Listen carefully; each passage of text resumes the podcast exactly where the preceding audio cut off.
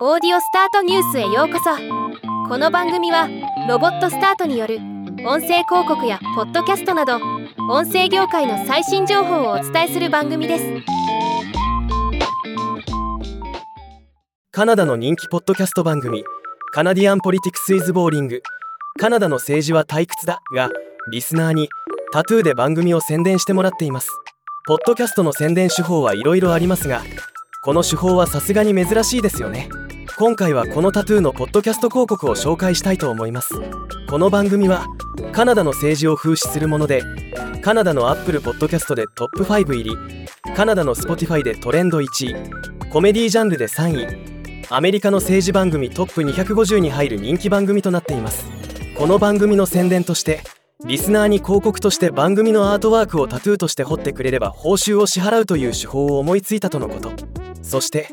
実際に一人のリスナーカイル・モイストさんがこの申し出に応じてタトゥーを彫ったといいます。タトゥーを入れたカイル・モイストさんはこの取り組みについてカナダ人を教育し楽しませるためにしている番組を代表ししかもギャラをもらえるなんてこの機会を逃すわけにはいきません。それにツナ缶のロゴも最高です。良い人生とは楽しくてユニークな経験に満ちたものです。兄の最初のタトゥーへのオマージュと不条理という哲学理論にちなんで足首に不条理というタトゥーを入れました。それ以来私は自分の足を覆う楽しくて不条理なアイデアを探していました。とコメントしています。また番組ホストのリース・ウォーターズさんは1ヶ月の広告スペースに大金を払うのに比べてタトゥーは一生ものだ。カイルさんは凍てつくようなカナダ北部に住んでいるにもかかわらず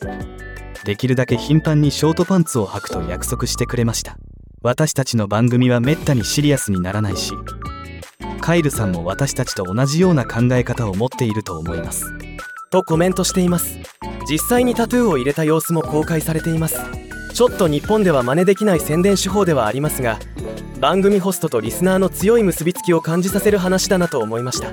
それにしても広告料金いくらだったのかとても気になります。ではまた。